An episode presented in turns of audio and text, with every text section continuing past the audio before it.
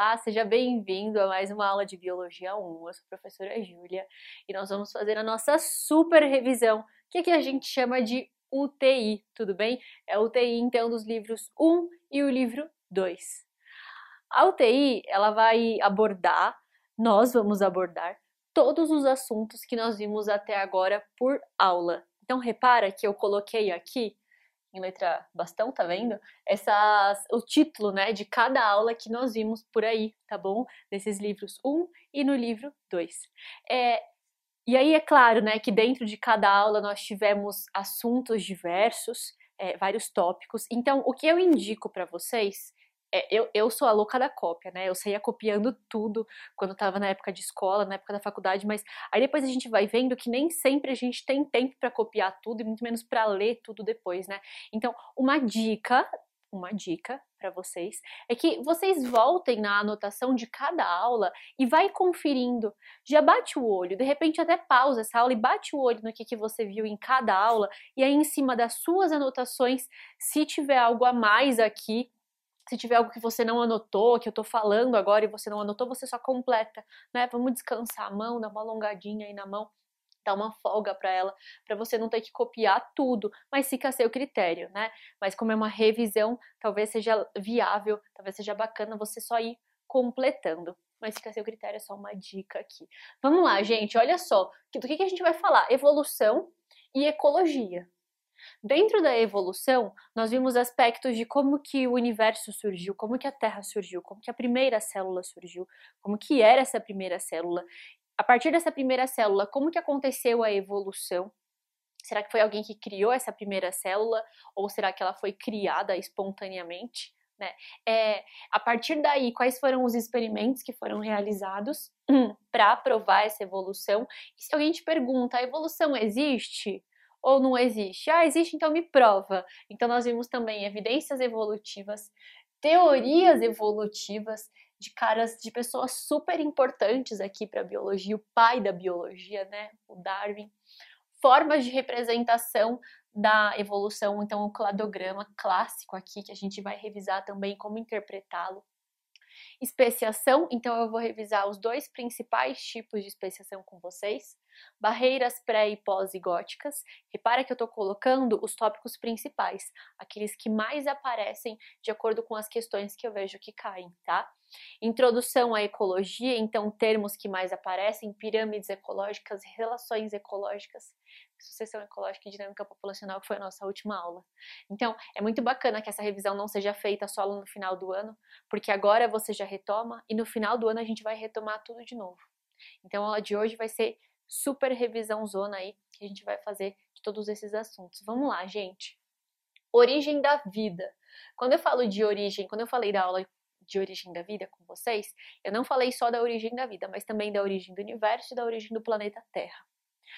A teoria mais aceita para a origem do universo como um todo é a do Big Bang, que consistiu naquela grande explosão. Então a gente tinha partículas super juntinhas, então partículas ultra densas que estavam muito densas, muito juntinhas. E aí ninguém sabe por quê, mas ela deve ter explodido em algum momento. Em algum momento, há cerca de 13,5 bilhões, 13,4 bilhões de anos e aí deu origem ao universo. A Terra ainda não. A Terra é muito mais nova, ela tem cerca de 4,5 bilhões de anos, tá? Varia esse número, né? 4,8, 4,5, mas está na casa dos 4 bilhões de anos. Só que aí a Terra, ela não era encontrada, ela não tinha as condições como ela tem hoje né? Então repara que até os continentes ali eu coloquei é, diferentes, mas não tinha nem água no estado líquido, eu só coloquei aquela terra desenhada só de uma forma ilustrativa mesmo, porque a gente sabe que a terra primitiva, né, ela tinha algumas condições que nós precisamos saber. Essa terra primitiva, ela tinha alguns gases aqui, então nitrogênio, amônia, hidrogênio e água no estado, é, no estado gasoso, tudo bem? No estado gasoso aqui, ou vapor d'água, né? Aqui. E não tinha oxigênio na forma livre. Pelo fato de não ter esse oxigênio na forma livre, não tinha camada de ozônio. Então, se não tinha O2, não tinha O3. Se não tinha camada de ozônio, tinha muito raio ultravioleta chegando aqui. Uhum. O Sol já existia, né? Então, o Sol aqui do nosso sistema solar já existia. Então, esses raios ultravioleta, hum, perdão, esses raios de alta energia, raio UVA, raio UVB, que chegam aqui na Terra até hoje, também chegavam, só que eles chegavam com muito mais intensidade aqui na nossa atmosfera, porque não tinha a tal da camadinha de ozônio. Vocês sabem que a camada de ozônio, aqui ó, parece uma cortina de gases aqui, que acaba formando um filtro para os raios UV ultravioleta eles chegarem, mas eles chegarem com uma menor intensidade aqui na nossa pele, nas nossas células, né? É, então, não tinha camada de ozônio. Então, eu tinha raios altamente energéticos chegando aqui. Junto com esses raios ultravioleta, a gente também tinha raios de tempestade. Aí você fala, tá, mas hoje também tem. Então, mas antes era muito intenso. Esses raios de tempestade, eles chegavam com muita intensidade aqui. Gente, tinha muito raio chegando, muito, muito. Não sei se vocês já tiveram a oportunidade de ver é, e de sentir, espero que não, mas recentemente eu tive a oportunidade de sentir, não foi muito bacana, raios chegando no, no, no chão, né, próximo de onde a gente tá, e a terra até treme de tanto de tanta energia que chega. Imagina chegando em células, imagina chegando em moléculas. Bom, a gente sabe que isso dá energia. Então, junto aqui com esses elementos, junto com essas moléculas, a gente tinha energia disponível, a tal da entalpia, né? Então a gente tinha energia disponível aqui para fazer as coisas acontecerem. Aí você fala que coisas acontecerem? Então, a formação de algumas moléculas orgânicas que são é, dicas aí de como que a primeira célula deve ter sido formada. Então vamos lá, vamos por partes. Essa Terra primitiva, que foi formada há 4,5, 4,6 bilhões de anos antes, ela era bem quente, bem quente. Tinha muito raio chegando, tinha muito vulcão em erupção. Só que num determinado momento, ela entrou num período mais gelado. E no período que ela ficou mais gelada, essa água que só se encontrava no estado de vapor, agora ela já se, já se encontra no estado líquido, né? E aí, nesse estado líquido, a gente teve o arraste dessas moléculas aqui, que estavam antes só lá no solo, só antes na, só antes na forma de gás, para o mar, o mar primitivo. E nesse mar primitivo nós tivemos, a gente tinha muita onda, tal, né, muita mistura aqui de água acontecendo, inclusive dessas moléculas. E em algum determinado momento, essas moléculas devem ter se juntado e elas ficaram ali é como se fosse uma película de água. Então eu vou mostrar aqui para vocês, ó. Essas moléculas elas foram se juntando, juntando, juntando, juntando, juntando, juntando, juntando. E isso aqui tinha água em volta delas. E essa água, ela acabou formando tipo um sistema sabe? Um sistema aqui isolando essas moléculas do restante da água do mar primitivo que tinha ao redor. E aí essas moléculas elas acabaram ficando muito amigas, né?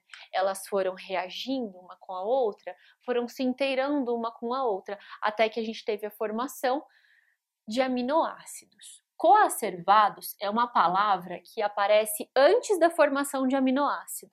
Então, coacervado é o que eu mostrei aqui para vocês. São essas moléculas, metano, amônia envolvido por vapor d'água, né, também, só que eles estão separados do meio externo em relação ao meio interno. Isso facilita as coisas. Como que as nossas células elas funcionam? Ah, elas funcionam porque elas estão num sisteminha fechado. Se tivesse todo mundo disperso, não ia ter como a mitocôndria interagir com o oxigênio e o lisossomo interagir com o complexo golgiense, enfim. Então, tem que estar tá tudo fechadinho. E é isso que aconteceu aqui. E conforme elas foram é, reagindo, reagindo, reagindo, em um determinado momento a gente teve a formação de aminoácidos simples que, que é aminoácido?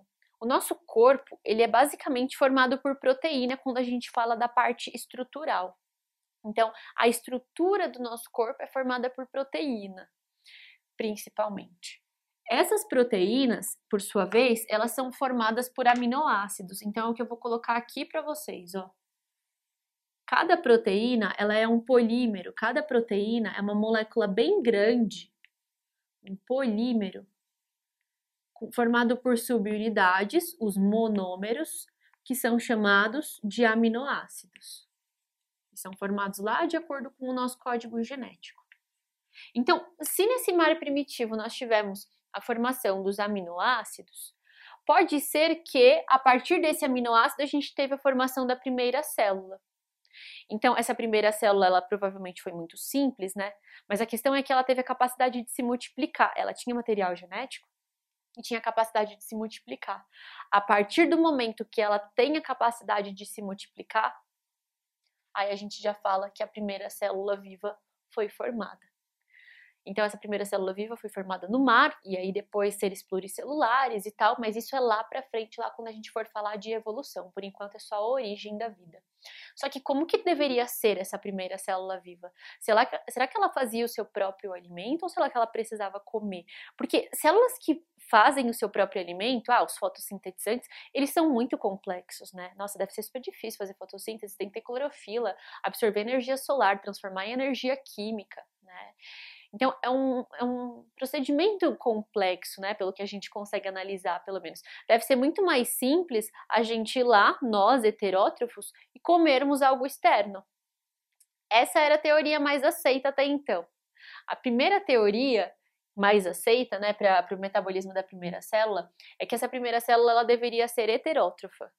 Ela deveria ser heterótrofa, fermentadora, tá? Então, ela consumia, né, coisas externas, trofos vem de alimentação. Não sei se você já notou isso, ó. Trofos significa alimento, hétero significa diferente, significa outro. Então, a primeira célula poderia ser heterótrofa porque ela é relativamente mais simples do que a autótrofa. Ah, a primeira célula ser autótrofa já saía assim fazendo fotossíntese, imagina.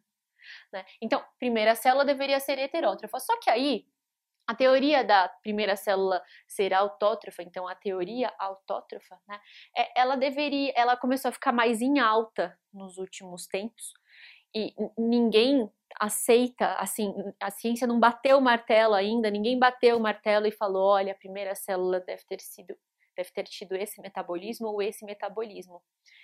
Ainda está ainda estão discutindo por aí, tá? No mundo acadêmico, no mundo científico, né? E vocês podem contribuir com isso caso forem cientistas. Então, mas aqui voltando, ó, a célula autótrofa, essa primeira célula poderia ser autótrofa também, porque a galera só estava pensando em fotossíntese, só que a primeira célula ela também poderia ter sido autótrofa caso ela fizesse quimiossíntese, e a quimiossíntese não é um processo tão difícil. Não sei se vocês já viram ou vocês vão ver lá na biologia 3 esses processos de fotossíntese, fermentação, quimiossíntese. E aí, quando a gente fala que a teoria mais aceita, né, que uma teoria aqui forte também para esse metabolismo da primeira célula é que ela seja autótrofa, é pensando na quimiossíntese, tá? Então aqui, ó, ela poderia ser autótrofa caso ela fizesse quimiossíntese, que é um processo relativamente mais simples do que a fotossíntese, porque a fotossíntese a gente precisa ter muitos aparatos celulares ali dentro, o cloroplasto, né, junto com a clorofila, para fazer essa fotossíntese. Então, nada está decidido ainda, aí você fala, e como que eu vou fazer vestibular dessa forma? Então, quando algo não foi decidido ainda, quando a gente tem alguma divergência dentro da ciência, o vestibular ele não pode pedir para você decidir isso. Né? Então, claro que você pode pegar questões mais antigas, falando da célula heterótrofa, é, mas questões mais atuais, elas devem te dar um texto para você se basear naquelas ideias. Então, falando, olha, essa célula, ela usa compostos químicos para produzir energia, né, para adquirir energia. Ou olha, essa célula, ela faz uma fermentação, produz ácido pirúvico e produz dois ATPs, não sei, para conseguir para conseguir energia, para conseguir seu alimento, né, também. Então, uh, você tem que se basear em algumas informações, não cabe a nós termos que decidir isso, né? Vamos lá. E aí, quanto à origem do primeiro ser vivo, bom, a gente sabe aqui é, como que deve ter surgido essa primeira célula, mas de onde que ele veio? Né? Legal, ela pode ter sido quimiosintetizante, né, fermentadora, respiradora, talvez depois, mas quando surgiu a, a, a o oxigênio, né? Porque aqui, gente, deixa eu falar uma coisa para vocês. Aqui, uma das, uma das teorias aqui aceitas, né, que parte a partir da, da quimiossíntese. Peraí que eu escrevi errado aqui, eu comi um M. É, é que essa célula, ela teria sido quimiosintetizante, quimiossíntese. Agora sim, ó, ela teria sido quimiosintetizante, né? E aí, a partir daí, nós tivemos seres fermentadores, a partir daí, seres é, fotossintéticos, e a partir dos seres fotossintéticos, os respiradores. Então, a gente teria, a gente não, né? Todos os seres respiradores teriam chegado assim por último, teriam evoluído é, mais tardiamente, tá? E aqui, é, falando em relação a surgimento de oxigênio também, a, é, a gente tem o surgimento de oxigênio tanto por cianobactérias quanto para plantas, tá? A partir de cianobactérias e depois de plantas, tá certo? Então, e aí a, o oxigênio foi aumentando ao longo da evolução dessas, dessas células fotossintetizantes. Vamos lá, vamos lá. E aí, falando aqui da, da origem do primeiro ser vivo, né? Esse primeiro ser vivo, então, será que ele surgiu a partir de carne batida com um pedacinho de madeira e uma meia suja? Teoria da abiogênese? Ou a partir da teoria da biogênese que defende a ideia de que todos os seres vivos são provenientes de outros seres vivos? Aqui hoje a gente sabe que a teoria mais aceita e a gente sabe porque os seres vivos nós vemos, né? A gente vivencia isso que os seres vivos eles se reproduzem, a gente sabe, a gente vê isso em laboratório, inclusive em ambientes controlados que a teoria mais aceita é a da biogênese. Então, gênese, vamos cortar a palavra aqui também, ó. Gênese significa fazer e bio significa vida. A biogênese, a significa não, significa sem, bio é vida e gênese é fazer. Então, a origem do primeiro ser vivo aqui, a teoria mais aceita atualmente, é que a vida é feita a partir de vida. Então, seres é, vivos, a matéria animada, é quem produz outra matéria animada. Só que a gente sabe que já teve, inclusive tiveram alguns defensores, né, ao longo do tempo, que ficaram fazendo diversos experimentos, é importante você revisar isso também, que defenderam a teoria da abiogênese, inclusive alguns livros foram publicados, né, de receitas sobre a produção da vida. Então, para produzir barata, você coloca carne podre, enfim.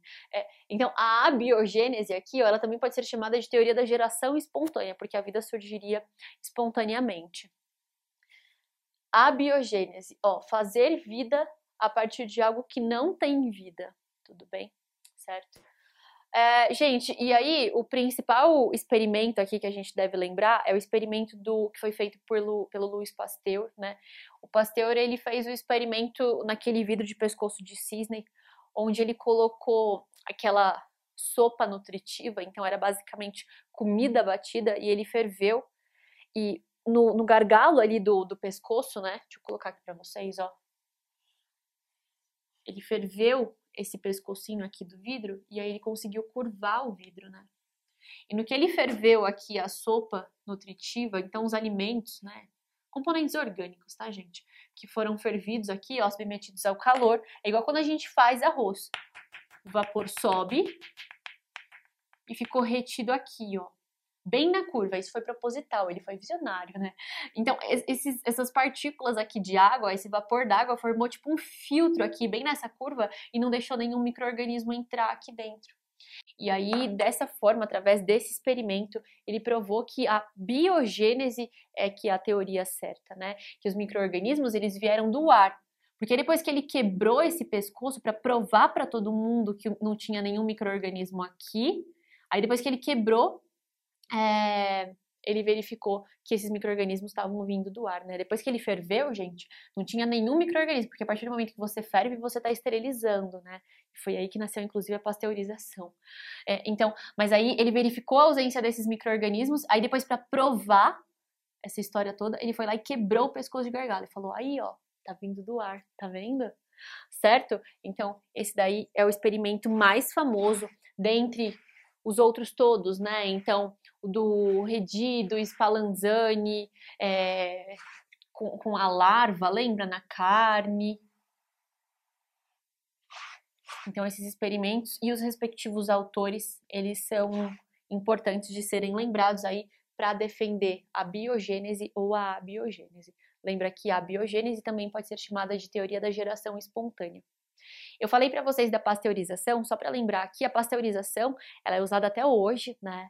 E ela consiste na você aquecer um alimento ou também uma bebida até uma determinada temperatura. Que não estrague aquele alimento, que não estrague aquela bebida, para que os micro-organismos que estão ali e que diminuem a vida útil desse alimento, dessa bebida, eles morram. E aí, dessa forma, a gente consegue prolongar a vida útil do alimento. Então, essa aqui é a pasteurização, tá? E é claro que tem temperaturas específicas para cada alimento, né? Não pode sair fervendo aí, degradando, desnaturando todas as proteínas de todos os alimentos. E aí nós entramos no assunto da evolução em si.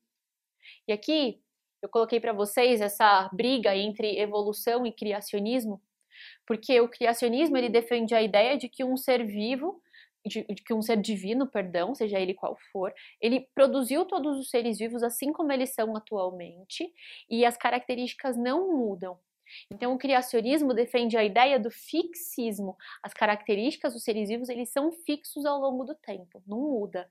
Agora, a evolução, aí a gente já defende a ideia, e que é a teoria aceita pela ciência, né? Então, é a teoria que a gente tem que levar como correta para o vestibular, é que a evolução ela vai na ideia, ela vai na linha de pensamento aí do evolucionismo, né? Do transformismo. Então as espécies elas se transformam ao longo do tempo de acordo com a seleção natural que a gente vai ver agora. Tá?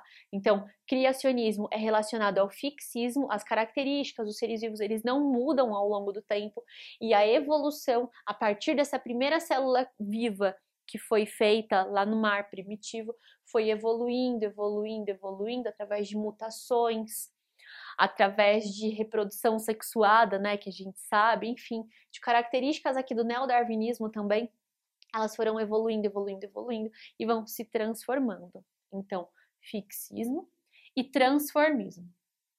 Aí, você está aqui discutindo com alguém, ou eu estou dando aula para alguém, e a pessoa levanta a mão e fala, então prova, prova que a evolução existe. A gente teve uma aula de evidências evolutivas.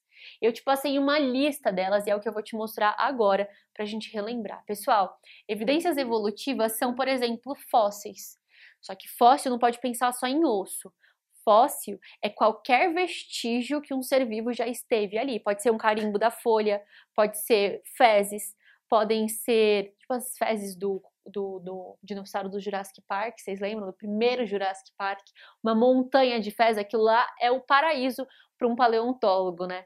Então, é, pode ser rastro da cauda, pegada, múmia, pode ser um inseto no âmbar, pode ser um mamute congelado, animais congelados, né?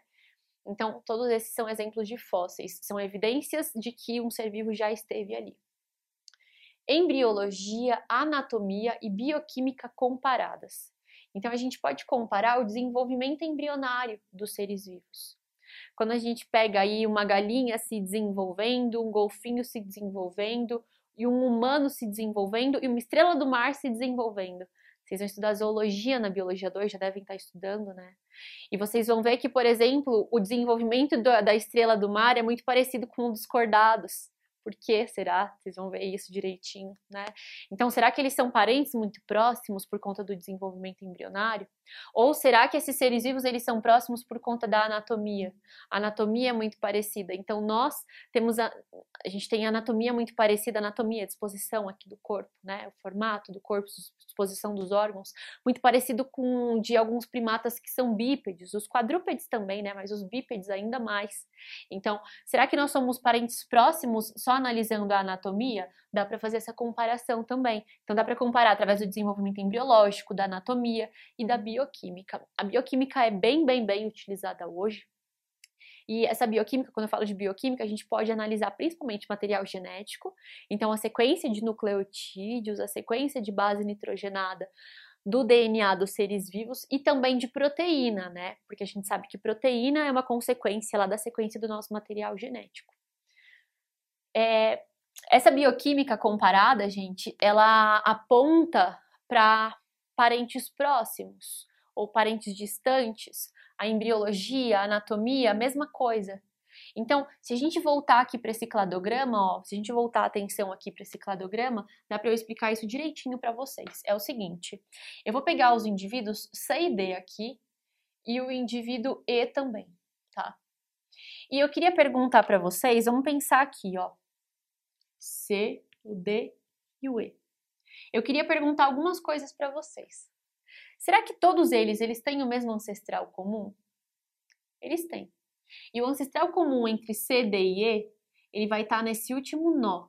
Então a gente vai descendo, descendo, descendo, ó, encontrou aqui, desce, desce, desce, encontrou aqui, desce, desce, desce, encontrou aqui. Então o ancestral comum entre C, D e E está aqui. E o ancestral comum a todos esses seres vivos? A, B, C, D e E estaria aqui, ó.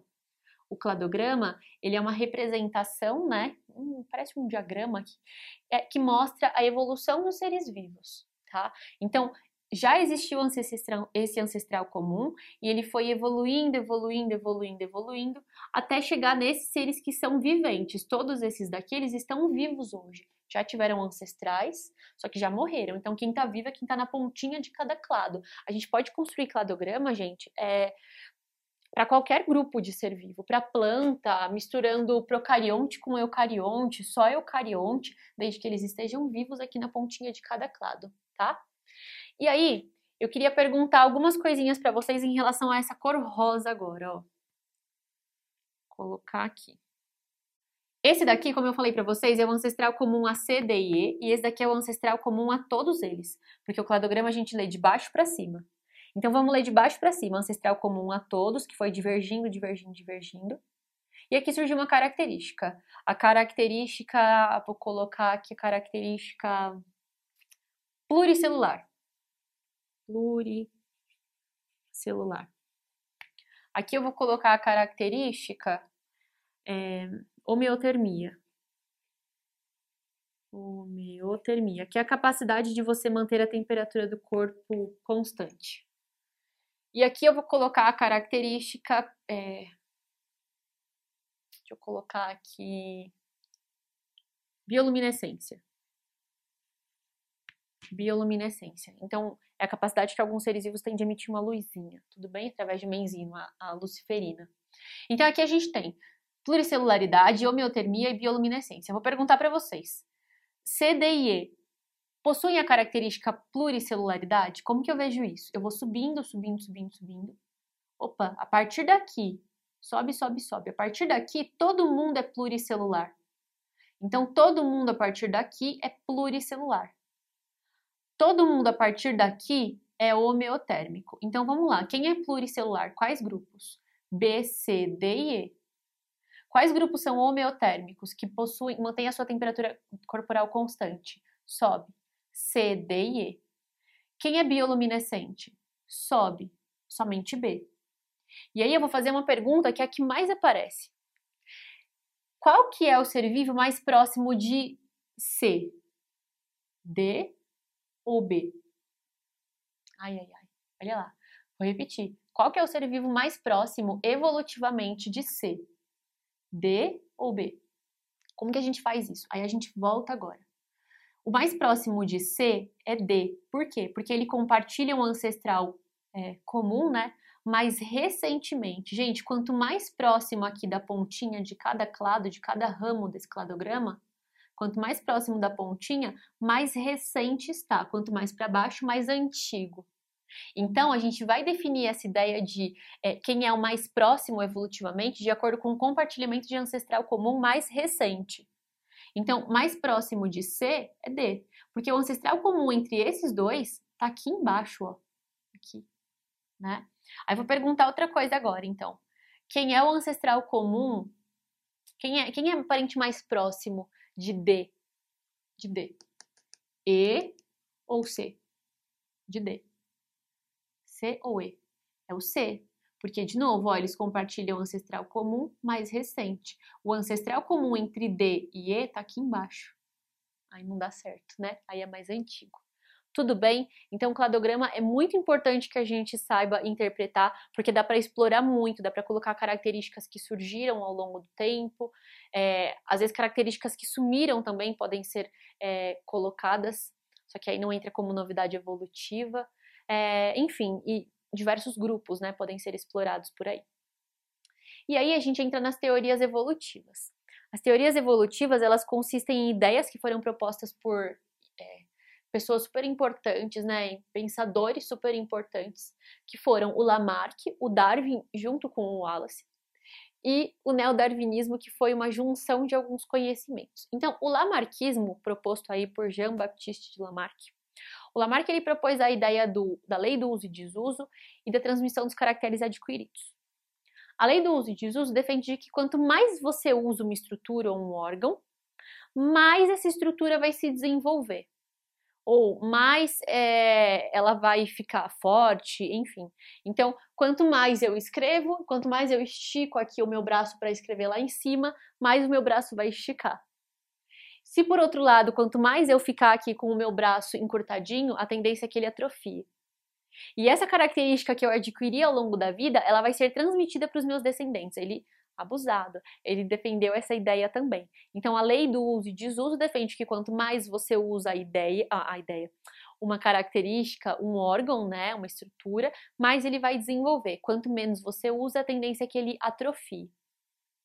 E a, a, a, lei né, da transmissão dos caracteres adquiridos é que quando você adquiriu essa característica, então caractere ou caracteres, né, ou caráter, são características, tá? Então, essas características adquiridas ao longo da vida serão transmitidas aos seus descendentes. Hoje, fazer só um paralelo aqui, a gente sabe que algumas características que a gente adquire ao longo da vida, por exemplo, uma mutação que pode ter acontecido, é, pode ser passada para os nossos descendentes? Pode, mas se for lá na célula sexual, se for lá nos gametas, tá? Bom, fechamos o parênteses aí. Vamos para o darwinismo. O darwinismo ele foi proposto por Charles Darwin e o Darwin ele propôs a ideia de que desde que existe uma variação de características no ambiente, é, essa variação de características ela pode ser selecionada pelo ambiente. Então, por exemplo, se a gente tem aqui uh, alguns lobos e esses lobos têm uma variação quanto à cor do pelo, tá?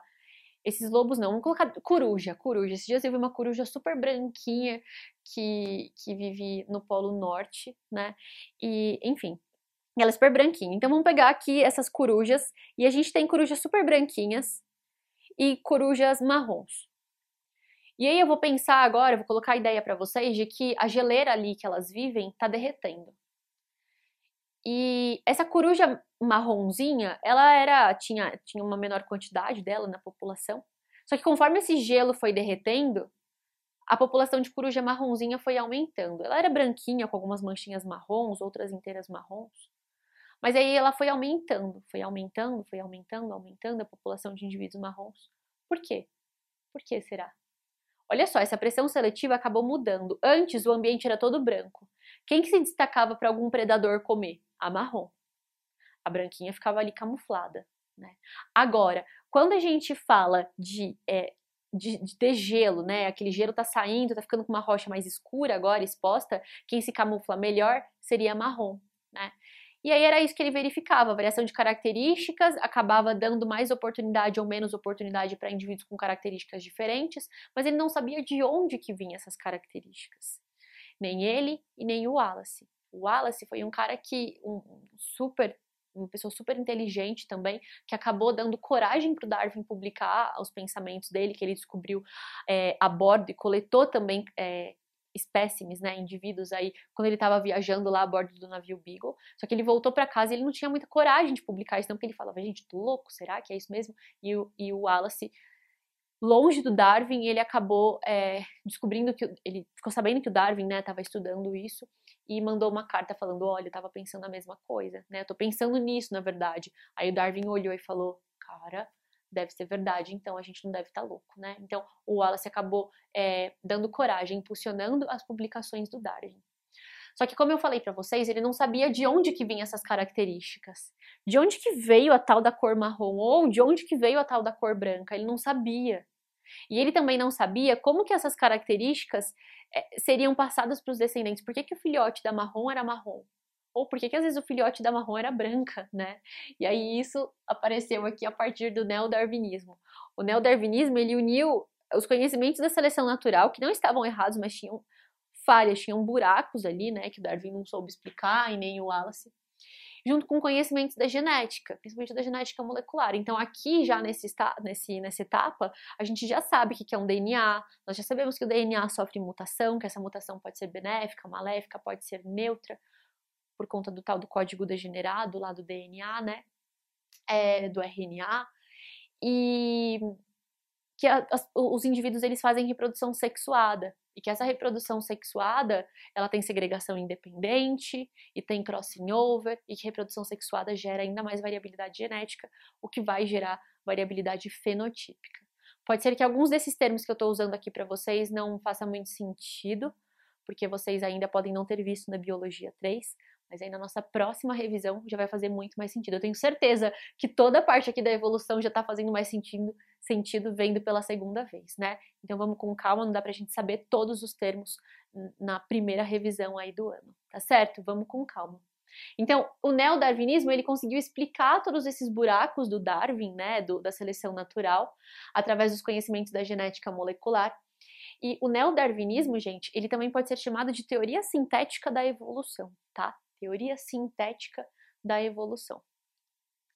É, aí a gente teve uma aula também de especiação. A especiação, respira, respira aí, vamos lá. Tá acabando já a parte de evolução, e aí daqui a pouquinho a gente vai para ecologia, tá bom? Vamos lá, especiação. Eu coloquei os dois tópicos principais aqui dentro da aula de especiação, né? É, ah, deixa eu só falar uma coisinha para vocês, rapidinho. É, tipos de seleção natural.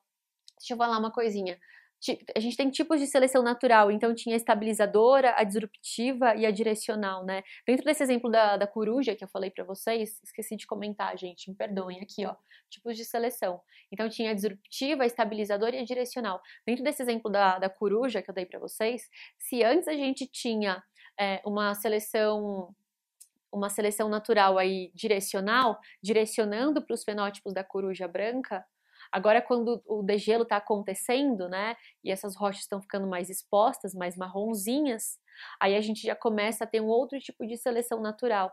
Então, ah, pode ser a disruptiva quando os dois extremos são selecionados, mas provavelmente, como esse ambiente ainda está misto, a estabilizadora. Então, o fenótipo intermediário que seria selecionado, tipo corujas manchadinhas, tá certo? E tem a seleção também artificial e sexual. Lembra que a seleção sexual é aquela seleção onde a fêmea seleciona o macho que mais chama a atenção dela, porque provavelmente ele seria um pai melhor e passaria genes melhores para os filhotes dela. E a seleção artificial, que é feita pelo homem, pelo ser humano, na verdade, né? Homens e mulheres. É, então, quando a gente vai no mercado, nós queremos maçãs homogêneas. Quando a gente vai comprar um buquê de flores, nós queremos flores todas homogêneas naquele buquê. Então, a gente seleciona os seres vivos, os indivíduos com as características mais bonitas e coloca para eles cruzarem entre si. É o que canil de raça de cachorro faz, né? Mas o mercado de frutas, de vegetais, de legumes também, tá? Legal. Agora sim vamos para a especiação. Aí, ó, olha só, o Darwin estava lá, né, a bordo do navio Beagle, viu aquele monte de indivíduos diferentes. Será que ele já começou a pensar em raça? Será que ele já começou a pensar em espécie? Gente, espécie a gente define como é, lembra que é aquela frase grande, né? Para a gente ver se dois indivíduos são da mesma espécie, nós temos que pegá-los. Eles têm que cruzar entre si aí e se o indivíduo, o descendente deles, for fértil, é porque os pais eram da mesma espécie. Agora, se esse indivíduo for estéreo, aí não. Aí os pais não eram da mesma espécie, né? É, e é assim que a gente consegue analisar se duas, dois indivíduos são da mesma espécie. Só que a partir de uma população original, nós podemos é, formar, aí a gente pode verificar a formação de novas espécies por quatro processos. Só que, gente, de verdade, os que aparecem, assim, em provas comuns, o que mais aparece são a especiação alopátrica e a simpátrica, que foi que eu coloquei aqui para a gente revisar. Pátrica significa lugar, vem de pátria, lugar. Alo significa outro. Sim significa mesmo. Então, ó, pátria é lugar, alo, outro, e sim, mesmo. A especiação do tipo alopátrica ela consiste em indivíduos que estão em locais diferentes e por isso eles podem ser submetidos a pressões seletivas diferentes do ambiente. E a partir dessas pressões seletivas diferentes, essas podem acontecer mutações no corpo deles, e essas mutações, elas podem ser selecionadas de maneira diferente. A coruja, vamos voltar para a coruja. Coruja que vivia num determinado local aqui de uma determinada é, uma determinada geleira enorme e parte dela, sei lá, um casalzinho migrou. Essas corujas são muito fiéis, né? Então, um casalzinho migrou para um outro local que está é, sofrendo degelo naquele local, tudo bem? E as outras ficaram aqui, elas eram originalmente brancas. Essas daqui ficaram marronzinhas.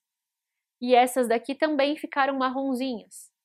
Gente, quem que tem maior chance de sobreviver? A que tá no gelo ainda ou a que já tá no degelo? A que já tá no degelo, né? Aí a gente entra na seleção natural, tá bom? Só que pode ser que essa daqui fique marronzinha, essa daqui fique branca, e além dessa característica cor, outras mutações sejam acumuladas ao longo do tempo e as duas continuem vivas. Só que pode ser que elas continuem vivas, vão acumulando mutações também, e se algum dia elas se encontrarem de novo, elas podem cruzar entre si ou os descendentes delas, né? Porque isso passam aí algum, algumas gerações. E aí, quando elas voltarem a se encontrar, essas famílias diferentes, se esses indivíduos se cruzarem, eles geram descendentes estéreis, ou seja, aí a gente verifica que teve a, a, formação de novas espécies, tá? Então, na especiação alopátrica, nós temos a formação de novas espécies em locais diferentes, locais diferentes, ou uma barreira física. Então, é, indivíduos viviam num continente e esse continente sofreu dobramentos e formou uma, uma cadeia de montanhas ou um rio está passando por aquele local, agora um rio bem extenso, e a população original foi separada e não consegue mais cruzar entre si. Então, alopatria significa locais diferentes, seja por, por, conta de migração ou porque alguma barreira é, foi colocada, enfim, surgiu naturalmente naquele local. Agora, a especiação simpátrica, as espécies elas estão no mesmo local, a população original vivia ali, né, naquele mesmo local, só que algum nicho ecológico, algum comportamento acabou mudando. Então, é, uma população de indivíduos agora passa a comer um determinado, uma outra determinada semente, enquanto a outra continua comendo a frutinha. Pode ser que, para esse tipo de alimentação diferente, as mutações que possam surgir ao longo do tempo sejam selecionadas de maneira diferente e essas mutações vão se acumulando, vão se acumulando e formem novas espécies. Só que repara que elas estão no mesmo local, né? Então, é uma especiação por simpatria é, na hora de gerar esses descendentes, nem sempre tudo dá certo, né? A gente tem barreiras pré-zigóticas e barreiras pós-zigóticas. Então, dá uma olhadinha aí no seu caderno. Eu falei que barreiras pré-zigóticas, elas podem ser comportamentais, que são as etológicas, ecológicas, quanto a, por exemplo, nicho ecológico, incompatibilidade anatômica, então, um indivíduo é maior que o outro, às vezes o órgão sexual não encaixa, né? Ou também sazonal. Então, elas é, reproduzem em épocas diferentes. Então, é chamado de barreira pré-zigótica porque acontece antes do zigoto nascer. Agora, a barreira pós-zigótica é geralmente associada a alguma doença, alguma síndrome que inviabiliza o zigoto, tá? Então, ele pode até nascer, mas ele morre ou durante o desenvolvimento ele acaba morrendo, tá? Pessoal, aí a gente entra na ecologia, Ecologia, vocês devem ter reparado já o tanto de termos que a gente usa e os principais são esses daqui que eu coloquei para vocês. População e comunidade, ecossistema, habitat e nicho ecológico. É, isso daqui estava na aula de introdução à ecologia e eu coloquei lá uma hierarquia de termos, né? São termos que a gente usa dentro da ecologia. A população é um conjunto de indivíduos da mesma espécie, enquanto a comunidade é um conjunto de indivíduos de espécies diferentes. São termos que são muito comparados entre os dois, já devem ter percebido. Ecossistema também aparece bastante. E ecossistema consiste num local onde nós temos a interação entre fatores bióticos e fatores abióticos, ou seja, fatores vivos e fatores não vivos, tipo uma poça de lama. Tem uh, fatores abióticos, então os minerais da lama, a água, a temperatura, a salinidade, e também tem algumas bactérias, eventualmente pode vir um porquinho ali para tomar um banho de lama, né? Então, tem fatores bióticos e abióticos. Habitat e nicho ecológico também são bem comparados. Habitat é assim, ó, quando eu pergunto o seu endereço, você me fala o nome da rua e o número, no, no máximo o CEP, a cidade, o estado. Você não fica falando qual é a temperatura, qual é a pressão, se bate muito vento, não. Você fala exclusivamente a localização geográfica. Agora começou a falar de características, começou a falar o que, que você faz lá na sua rua, com qual vizinho que você conversa e que horas, aí é o nicho ecológico. Então, o habitat é o local que o indivíduo vive. Nicho ecológico é a função, qual é o comportamento desse indivíduo do ambiente. E aí a gente entrou também em relações alimentares. Relações alimentares eu vou mostrar numa cadeia alimentar para vocês e em pirâmide ecológica. E aí então como que esses indivíduos eles se relacionam quanto à comida, né? Olha só. A gente tem aqui os seres produtores, os seres consumidores, seriam heterótrofos, e eles vão consumindo energia ao longo dessa cadeia alimentar, né? Então tem a cadeia e a teia alimentar. A cadeia é toda linear e a teia alimentar é toda bagunçadinha, onde a gente tem indivíduos ocupando mais de um nível trófico na teia alimentar. Nessa relação alimentar aqui do tipo cadeia, a gente tem seres produtores, são seres fotossintetizantes, quimiosintetizantes, que eles conseguem transformar energia química, energia solar, né, para energia química aí, que, que fica disponível para o indivíduo. E aí ele consome parte dessa energia, parte dela é dissipada, né, na forma de calor, na forma de algum processo metabólico, e o que resta é passado para o consumidor primário. Mesma coisa. O consumidor primário usa parte dessa energia para os seus processos metabólicos, e o que resta dessa energia é passado para o consumidor secundário. Quando isso? Quando um está consumindo o outro, quando um está comendo o outro. Essa setinha, ela é sempre nesse sentido, porque a setinha ela indica o sentido do fluxo de energia. Então, o produtor ele transformou energia solar em energia química. Energia química foi passada para o consumidor primário, tá vendo? Necessariamente, esse consumidor primário é um herbívoro, porque ele come planta. O consumidor secundário, ele pode ser um carnívoro, um onívoro, que é quem come de tudo, né? E o consumidor terciário é a mesma coisa, pode ser um carnívoro, um onívoro. E essas relações alimentares, elas podem ser representadas em pirâmides ecológicas. Aqui eu coloquei para vocês, por exemplo, uma pirâmide de biomassa aquática, onde a base é menorzinha, né, do que a segunda faixa aqui, porque a pirâmide de biomassa aquática, a gente tem o fitoplâncton, quando o ciclo de vida deles é muito rápido, é, eles nascem, se reproduzem e morrem muito rapidamente, e aí por isso que a gente tem aqui uma baixa biomassa na pirâmide de biomassa aquática, tá? E aí aqui seria fitoplâncton, né, zooplâncton e, por exemplo, peixes. Só que essa pirâmide aqui que eu coloquei para vocês também pode ser uma pirâmide de número. Então, se o meu produtor for uma árvore gigantesca, então vou colocar aqui uma araucária, tudo bem? Então, uma araucária, essa araucária ela pode ser comida por é, larvas, não sei. Então, vou colocar aqui por passarinhos, vai? Então, a gente tem aqui uma araucária para uma população de lagartas, vou colocar lagarta, tá bom? Então, uma araucária para um monte de lagartas. Agora, se fosse, o, se fosse um produtor pequenininho, tipo gramínea, aí teriam que ser muitos produtores, né, para menos lagartas. Então, na pirâmide de número, tem que tomar cuidado para você ver o tamanho do indivíduo para poder representar o número desses indivíduos na barra. Lembra que quando você está construindo pirâmides ecológicas, o que você está representando aqui, ó, então o número de indivíduos. Um indivíduo, a barra é menor. 200 indivíduos, a barra é maior. 300 calorias, a barra é menor. 200 calorias, a barra é menor. Essa outra pirâmide aqui que eu coloquei para vocês é a pirâmide de energia. E a pirâmide de energia, ela sempre, ela é que mais aparece, ela sempre vai ter esse formato piramidal mesmo. O que é formato piramidal? Formato onde a base é maior e o, o, o topo aqui dela é menor, né? Então, pirâmide de energia, ela sempre vai ser dessa forma porque é o seguinte, o produtor, ele que retém, ele que tem a maior quantidade de energia. Porque você sabe que ao longo da cadeia alimentar, essa cadeia, essa energia, ela vai sendo perdida na forma de calor, na forma de outros processos metabólicos, né, respiração. Então, essa energia, ela vai sendo perdida, perdida, perdida. É por isso que aqui, ó, a energia vai ficando menor. Então, gente, ela é a pirâmide que mais aparece. O vestibular pergunta assim, ó. Ó, tem essa pirâmide. Qual que é, qual, qual o tipo de pirâmide que com certeza essa daqui representa? Número, energia, biomassa, né, que são esses três tipos de pirâmide que a gente tem, com certeza ela seria de energia. É a que mais aparece, a perguntinha é assim, bem simples. E aí, para a gente acabar, nós vimos aí aulas de relações ecológicas e sucessão ecológica e dinâmica populacional.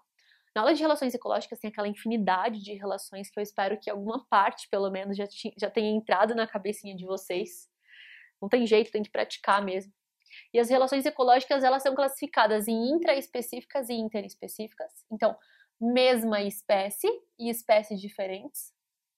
e harmônicas e desarmônicas. Então, quando traz algum benefício para a espécie ou para o indivíduo envolvido e quando traz algum prejuízo para a espécie ou indivíduo envolvido.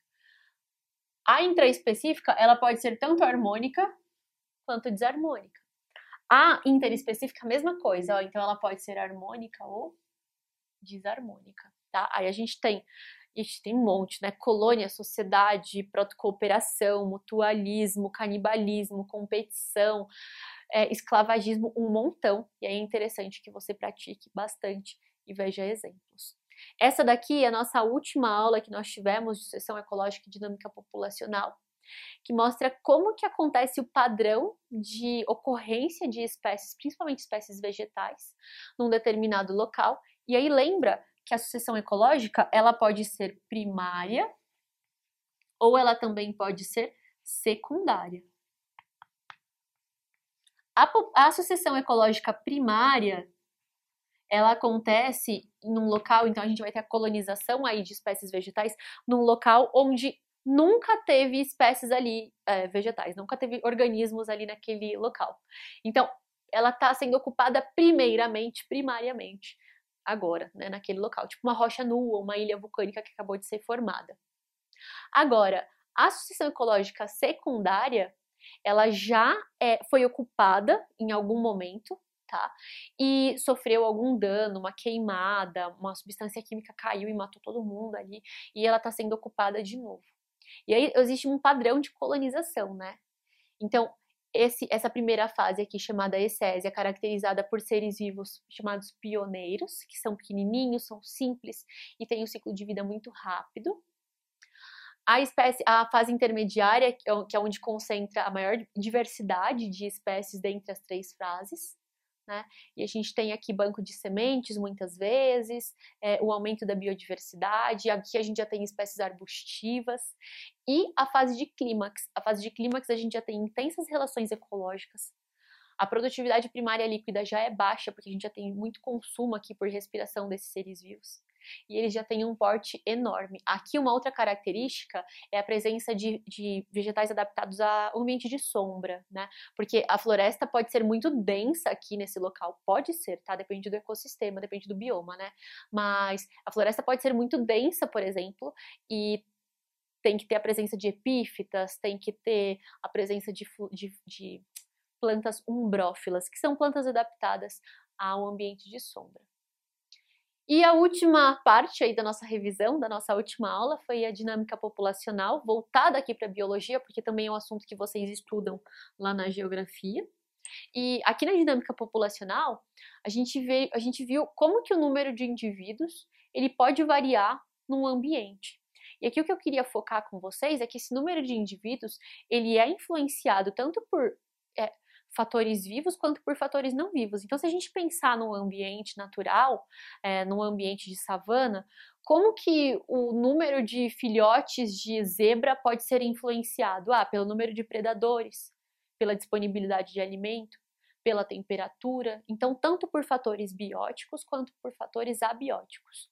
E aí nós vimos três fórmulas quando a população está em crescimento. Então, quando a natalidade e a imigração são altas, quando a população está tá caindo, né, tá em queda, então quando a taxa de natalidade e imigração é baixa, e quando a população está em equilíbrio. Então, quando a natalidade e imigração é igual a mortalidade e emigração, tá? Aí aqui a gente também trabalha com a fórmula da densidade, né? Da densidade populacional. Então, aqui, ó, a gente tem densidade populacional é igual a número de indivíduos por área ou volume, se você estiver falando de um ecossistema aquático. É mais interessante trabalhar com volume. Galera, boa revisão para vocês. Até a próxima aula. Estudem. Tchau, tchau.